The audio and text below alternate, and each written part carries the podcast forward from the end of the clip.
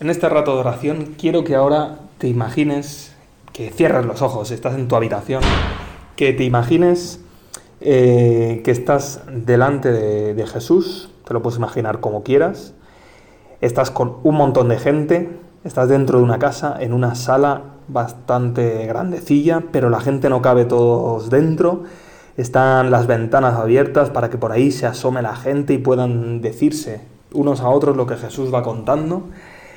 Tú le escuchas con inmenso cariño, atención, y empiezas a escuchar con otros y vas cruzando ahí la mirada con los que tienes al lado, que empieza a haber ruidos en el techo, unos ruidos un poco extraños. Jesús al inicio hace como que no pasa nada, pero después ya es que es evidente hasta que se destapan, se van quitando las maderas del techo, se hace un boquete y empiezan a descolgar a un tipo con una camilla, con unas cuerdas y lo ponen en medio de Jesús. Claro, al paralítico no le puedes decir nada, pero mira a la gente para arriba y ahí se asoman cuatro cabezas de los cuatro amigos que han estado ahí haciendo, eh, bajando, bajando la camilla con las cuerdas ahí, ¿no? Con los tipos ahí felices de haber cumplido su objetivo, poner a su amigo ante Jesús.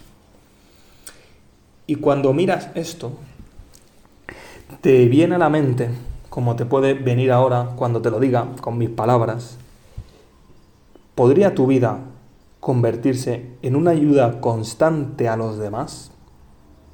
Como la de sus amigos que han ayudado a ese paralítico. Pero ¿te imaginas que tu vida entera, desde que te levantas hasta que te acuestas, e incluso cuando duermes, pudiera convertirse en una ayuda constante a los demás? Pues eso es posible. Y eso pasa. Pasa porque tú y yo somos bautizados, nos hemos bautizado, y entonces em, vivimos una vida sobrenatural. En la mitad del planeta eh, está por llegar el verano calor y buen tiempo y a lo mejor pues ya estás haciendo planes de dónde vas a pasar el verano y, quizá uno de los planes que te guste sea el surf. El surf mola bastante, ¿no? Te subes ahí a una tabla, pillas una ola y, y ahí vas encima de la ola, empujado por la ola hacia adelante, ¿no? Las sensaciones son espectaculares. Y cuanto más grande es la ola, mejor.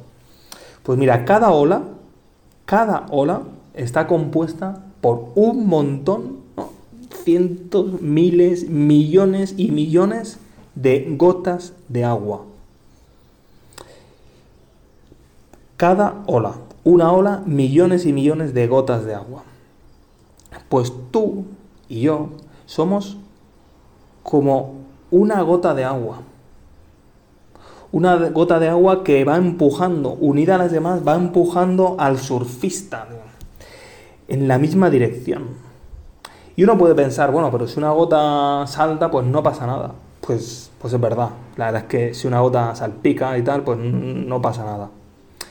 Pero también es verdad lo contrario, que gracias a que están ahí cada una de las gotas de agua, la fuerza de esa ola pues es mayor. Eso es lo que pasa con nuestra vida cristiana.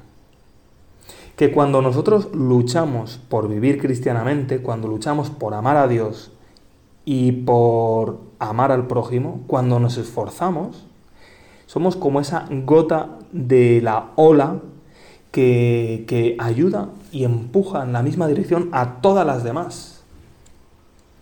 Cuando tú te levantas por la mañana y venciendo la pereza cuando suena el despertador o te llama tu madre o tu padre y vences tu pereza, ayudas a todos a vencer la pereza.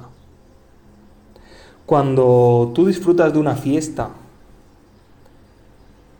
y procuras no ofender a Dios, sino que los demás disfruten, que se lo pasen bien y estar en una fiesta para celebrar algo, para divertirse, sin caer en las borracheras, en las drogas, en los bailes sensuales o buscando ahí el contacto. Estás ayudando a que los demás disfruten de las fiestas, un modo cristiano, dando gracias y dando gloria a Dios en cada celebración con la música y con el baile y con lo que sea. Cuando tú obedeces, cuando te cuesta y cuando no te cuesta. estás ayudando a que los demás cristianos sean más obedientes y aprendan a obedecer. Cuando tú das limosna, ayudas a todos a que seamos más caritativos. Cuando estás pasando un rato ahí con tu hermana o con tu hermano pequeño, ayudas a que todos sepamos eh, dar tiempo a los demás. Tú eres como esa gota que de lo que tú hagas ayudas a toda la ola, a toda la familia de los hijos de Dios, con toda tu vida. Me contaron de un colegio y me pareció súper bonito que los niños que se preparaban para la primera comunión, durante ese curso, pues iban poniendo en un bote eh, un grano de trigo por cada obra buena que hacían, que iban haciendo, ¿no? Pues este día he hecho, eran conscientes, he hecho cinco cosas buenas, pues añadían cinco granos de trigo. Y así iba pasando el curso y se iba llenando el bote, ¿no? Se iba llenando el bote.